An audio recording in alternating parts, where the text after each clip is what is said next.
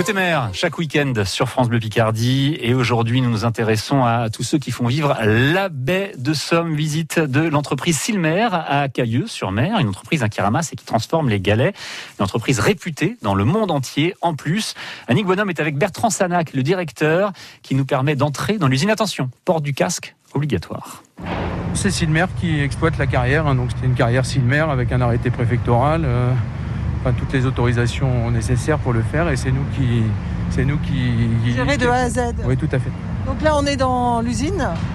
Ah, là, on est dans l'usine. Alors, cette usine là, cette partie là, ça a été construit en 1928. Alors c'était un des ateliers de il y avait les frères Caudron qui étaient à Pontoise, donc les pionniers de l'aviation. Ce, ce hangar, c'était un des trois hangars qu'ils avaient. Et, et il a servi donc pour la création de cette usine en 1928. Une histoire riche. Il y a une histoire riche, oui.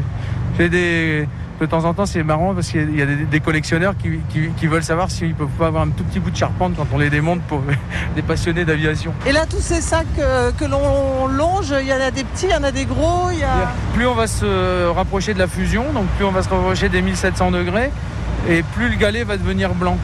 Alors on a différents types de production. On a, on a- on a cette production extra blanche qui est faite à partir de ces galets qui viennent vraiment du, de la mer, hein, qui sont les plus purs.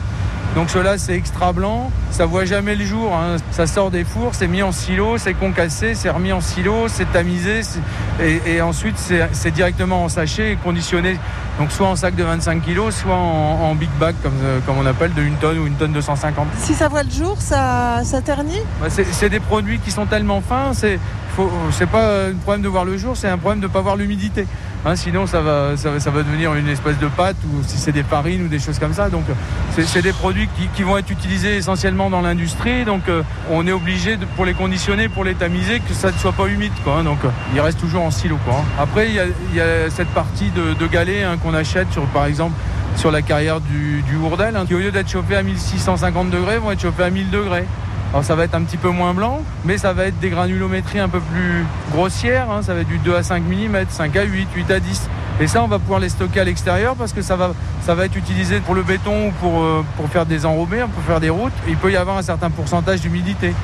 Ça, ça gêne pas pour euh, la granulométrie étant un peu plus grosse, même si c'est un peu humide, c'est facile à tamiser quand même, à cribler, plus exactement. Enfin, c'est facile, c'est facile, il faut savoir faire aussi. Bertrand Sanac, directeur de Silmer à Cailleux, l'entreprise qui transforme les galets de Cailleux. Et la visite continuera euh, demain. Nous verrons euh, quels sont les métiers nécessaires au bon fonctionnement de ce type d'usine. C'est passionnant côté mer. Vous pouvez le réécouter, le partager avec la famille et les amis sur francebleu.fr.